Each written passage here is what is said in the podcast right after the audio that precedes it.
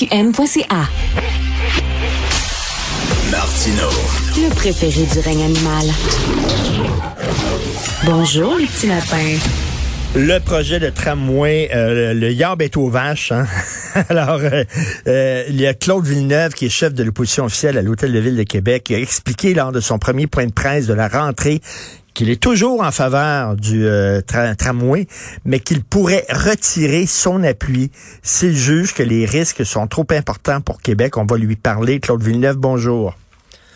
Bonjour Richard, ça va bien? Ça va très bien. Qui nous aurait dit qu'on parlerait autant de transport dans la ville de Québec? Depuis quelques années? C'est oui, incroyable. comment, oui, puis comment les, dossiers de Québec s'invitent là, sur la, scène politique nationale. Là, on voit même une passe d'armes entre le maire et Pierre Poilievre, qui est peut-être notre prochain premier ministre. Alors, euh, ben oui. Euh, euh, D'ailleurs, Claude, justement, on, va parler de, transport, mais écoute, je veux aussi te parler de d'itinérance, tiens, à Québec, parce qu'on pense que c'est un problème montréalais, mais ça commence vraiment à être un problème québécois. mais premièrement, le tramway, non, premièrement, premièrement, penses-tu qu'il va en avoir un troisième lien ou pas? Est-ce qu'effectivement, selon toi, la CAQ s'apprête à tirer la plug une bonne fois pour toutes? Non, moi, je crois pas. même le tunnel, euh, faire avoir un lien de transport en commun euh, sous le fleuve, euh, moi, dès le moment où ça a été évoqué, c'était là, j'ai toujours refusé de considérer que c'est quelque chose qui allait se passer. Moi, je pense que c'était une façon pour le gouvernement de la CAQ de faire atterrir la, amoindrir la chute de l'abandon du troisième lien, mais ça répond à aucun besoin, c'est pas une demande de personne à Québec. Donc, je, je, pense que c'est mort de sa belle mort. Et là, la question, c'est est-ce qu'ils vont l'annoncer avant les prochaines élections provinciales ou après? Qu'est-ce que tu vois Pascal Paradis, Pascal Paradis avait le, le, le, candidat du PQ Talon, il avait le contact pour nous faire avoir l'information. Puis là, ben, il, probablement qu'il est plus dans le secret des dieux avec ses, ses dernières décisions. Mais non, je, je m'attends pas. Euh, je, je, en tout cas, je pense que c'est imminent. Là, euh, probablement que d'ici les prochaines élections, oui, on va être fixé. Les gens, les gens n'y croient pas. Hein, dans, dans ton coin, j'ai vu ça, le 3 sur 4 quoi, euh, de, de, la grande région de Québec ne, ne croient pas que ça va se faire, ce projet-là. Ben, quelqu'un qui est pour le transport en commun puis qui, qui, qui, qui, qui désire qu'on améliore l'offre, il, il est plus porté à se dire, ouais, ben là, il faudrait qu'il y ait un, lien de transport en commun fiable par les ponts, par euh, le pont de Québec, le pont Pierre-Laporte. Quelqu'un qui est qui est pas un utilisateur de transport en commun, qui veut pas l'utiliser, lui, il veut rien savoir de, de, ben, de transport en commun qui passerait sous le fleuve. Fait que c'est la demande de personne. Ben c'est ça, parce que les, les, les, fans là, qui voulaient avoir leur troisième lien, là, les, les, les, les, les radios de Québec, puis tout ça, là, puis bon, euh, ah ce qu'ils voulaient, c'était avec leur automobile, penser dans le tunnel avec l'automobile. Ben, là, à un moment donné, quand on a dit, ben, c'est rien que du transport commun, mais on dit, on en a rien à foutre. Là. Oui, puis d'ailleurs même l'ancien projet, celui qui existait théoriquement, euh, c'est pas un système qui aurait permis, par exemple, de faire passer le transport lourd euh, sous le fleuve, de faire passer les camions, les matières dangereuses, tout ça c'est un problème parce que sur le pont la porte, là où, où ça jamme, ben, c'est beaucoup là, du, transport lourd. C'est ça qu'on aurait voulu détourner. C'est un projet qui, qui répondait même pas, qui a jamais répondu aux besoins même que les gens formulaient. Donc, euh, c'est un peu dommage là, qu'on ait fait miroiter ces attentes-là aux gens, puis finalement, euh, ça se passe pas. Alors, euh, Claude, pourquoi soudainement tu branles dans le manche concernant le projet de tramway? Ben, en fait, moi, je ne parle pas dans le manche. C'est le maire qui a beaucoup parlé dans le manche ces derniers temps. Euh, je sais pas si vous avez suivi ça de Montréal. C'est qu'il est revenu de vacances. Puis là, il a dit, dans la même phrase, il dit, là, le tramway, ça va se faire. Mais ça se fera pas à n'importe quel prix. Mais ça va se faire. Mais pas à n'importe quel prix. C'était... Donc là, on savait pas trop c'est quoi ces, ces difficultés. Puis euh, en gros, il a fini par nous dire que euh, si jamais les, les, prix des soumissionnaires pour le contrat infrastructure, qui doit, gens qui doivent faire le rail, les stations, le tunnel là, sur 19 km, c'est le plus gros chantier de l'histoire de Québec, si le prix est trop élevé, ça se pourrait que ce soit la ville qui le réalise elle-même. Donc, que ce soit pas un consortium qui coordonne les travaux, c'est que ce soit la ville qui gère les chantiers, qui donne les contrats là, par l'eau à la pièce. Moi, je trouve que c'est fou furieux là, comme proposition. Je trouve ça dangereux. Parce que ça veut dire que, là, que la ville, Ville de Québec, on a des très bons cols bleus, on a des très bons fonctionnaires, c'est pas ça l'enjeu. On n'a pas l'expertise de creuser un tunnel dans le dans le Cap Diamant qui, qui, qui irait là, des jardins Jean-Paul Lallier jusqu'au Grand Théâtre, de faire ça en souterrain, par du par, par tunnelier, par tranchée, je sais pas. Évidemment, c'est un contrat qu'on donnerait, mais tout coordonner ça. Moi, je vois comment on gère nos chantiers ici à Québec, c'est très difficile. Là, de, présentement, la ville des Cônes-Oranges, là, c'est euh, Québec rivalise avec Montréal. Il y a beaucoup, beaucoup, beaucoup de chantiers qui sont tous en retard. Il y a, des chantiers qui devaient finir en juillet où on voit, on a vu personne travailler pendant des semaines, mais que les cours d'orange étaient là. Puis pourquoi? C'est pas parce qu'on est des pas bons, mais c'est parce que c'est très difficile dans le contexte actuel de faire travailler des, des soumissionnaires, d'avoir de faire respecter les délais, tout ça. Donc le risque, c'est mm-hmm. quand tu as un contrat avec un consortium, puis qu'il y a un retard, qu'il y a des, des extras, n'importe quoi, c'est lui qui assume le risque financier. Il y a des pénalités pour ça. Si c'est la ville qui les réalisait, ce serait tout à la charge des citoyens de Québec, tous les risques qui viennent avec ça. Ça Donc, moi, je, trouve ça complètement, je trouve ça dangereux. on, sait qu'il y a toujours des dépassements de coûts, tout le temps, tout le temps, dans tous ben les gros projets. Là. C'est pour ça que tu vas avoir un partenaire privé, c'est en quelque sorte pour qu'il absorbe une partie du risque. C'est sûr que quand le partenaire il te fait son prix, il te fait un prix en fonction du risque qu'il qui, qui va assumer. Le maire pense que ce serait plus avantageux si c'était la ville qui faisait ça. Moi, je peux pas signer là-dedans. J'avais un tramway, j'en rêve. Moi, je veux que mes filles puissent aller au cégep. Euh, on a quatre cégeps à l'Université à Québec qui vont avoir accès dans le, dans le tracé du tramway. Moi, je, je, je, veux une ville comme ça, mais je peux pas accepter d'embarquer les citoyens de Québec dans un risque financier de cette ampleur-là.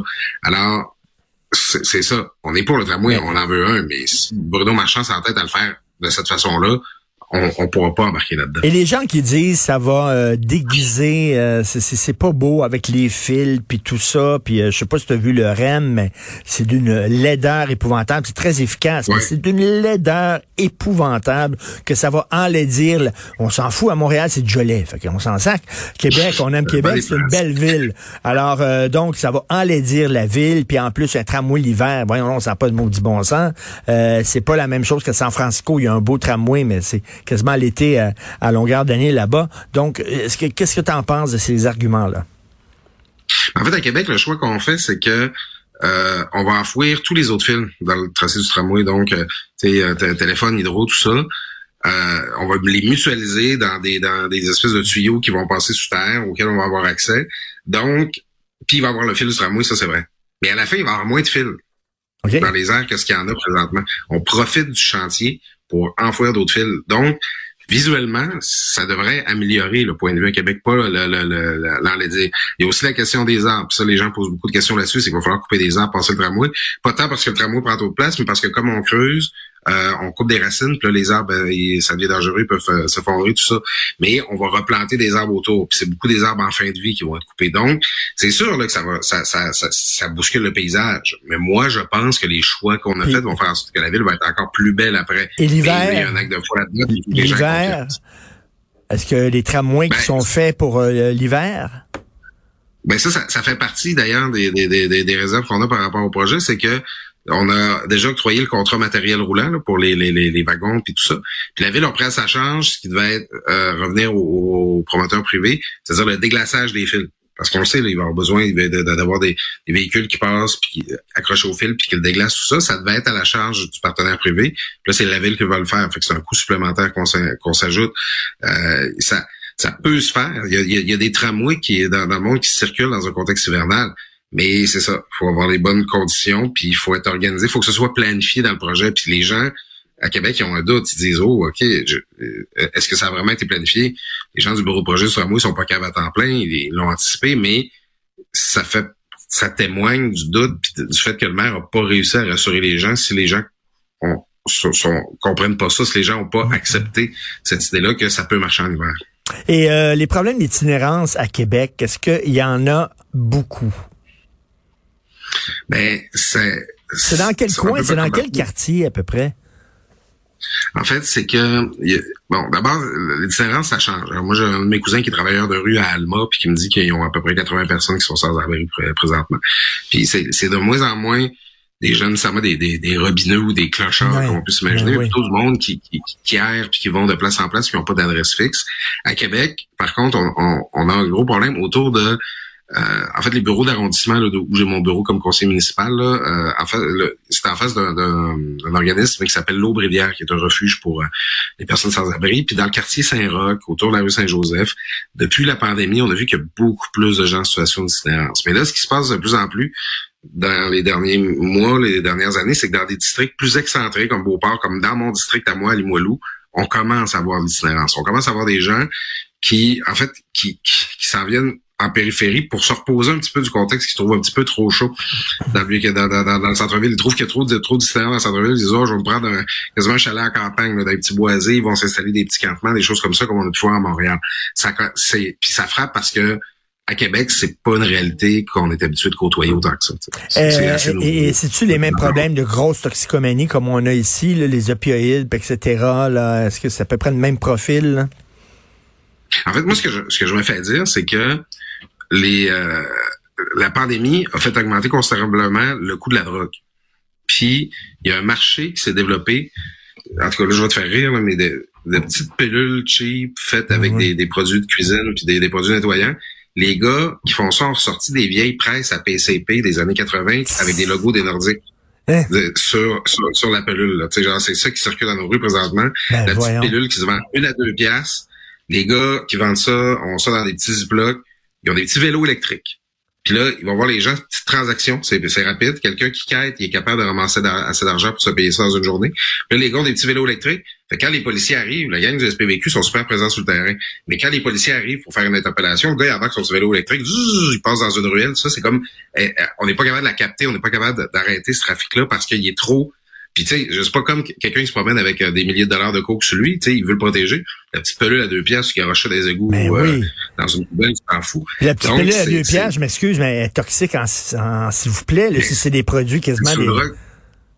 C'est une drogue qui hypothèque beaucoup plus la personne qui va la prendre, puis qui va avoir des conséquences sur sa santé, puis sur sa santé mentale, puis sur ses capacités de récupération beaucoup plus élevées. C'est très tragique. Donc, je sais pas à Montréal, là, je veux pas me prononcer, puis je sais qu'à Montréal, vous avez l'enjeu des, des réfugiés euh, qui rentrent là-dedans, euh, des, des, des, migrants. Nous, à Québec, c'est pas ça. Il semble que ce soit cet enjeu de petite toxicomanie euh, trop facilement abordable et très, très hypothécante pour les gens qui apprennent. Y est-tu un petit peu trop coqué, le, maire de, Québec? tu sais, on, on était habitué avec la bombe, le, petit coq, puis tout ça, là, qui, on dirait qu'il est en train de, de, de chausser les souliers de, de la bombe, M. Marchand.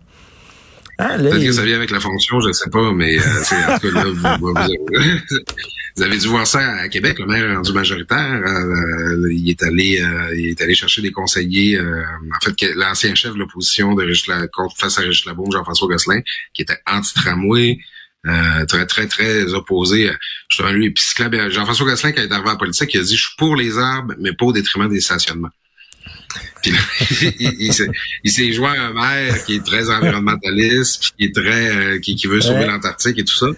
Alors euh, c'est un peu ça. Puis ben ça vient souvent avec ça, c'est que maintenant que le maire majoritaire là, il est en train de nous sortir de tous les comités là, où, où on participait comme opposition. Au début, on était plus dans un ambiance de collaboration, mais là, le, le ton a changé. Moi, je, ce que je vois, en mm. fait, c'est que Bruno Marchand, c'est très traditionnel.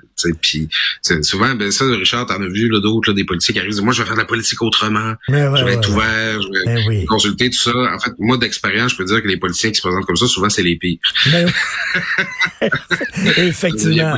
Effectivement. Et en terminant, je parlais à Marc Defoy, le chroniqueur sportif euh, du journal Québec, Journal Montréal.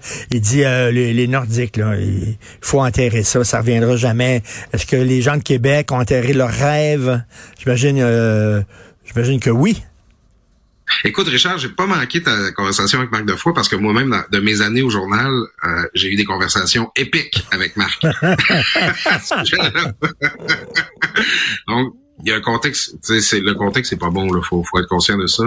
Du côté de la LNH, François Legault va envoyé son ministre des Nordiques là, rencontrer Gary Bettman en, en Zoom, puis il est revenu, il est revenu bredouille. Euh, faut, je pense qu'il faut être capable de regarder d'autres projets pour Québec parce que peut-être qu'un jour, il y aura le contexte, il y aura des équipes qui déménageront, mais on peut pas planifier, réfléchir dans le développement en, comptant là-dessus. Mais moi, par exemple, si tu me parles d'une équipe de la Ligue canadienne de football à Québec, là, c'est une ville de sport Québec, là. il y a de la place pour plein de trucs. Mais la LNH, le contexte est ce qu'il est, je, je compterais pas trop là-dessus. Ben oui, même, euh, je pense, Pierre-Carl Pelado aussi commence un peu à dire, bon, ben, c'est pas demain la veille, mettons. Merci beaucoup, Claude Villeneuve, toujours. Merci Claude Villeneuve. Oui, ça coûte cher, ça coûte cher. si tu veux avoir des bons joueurs, ben il faut que tu allonges l'argent, malheureusement. Merci Claude Villeneuve. Salutations, Jean de Québec. Bye.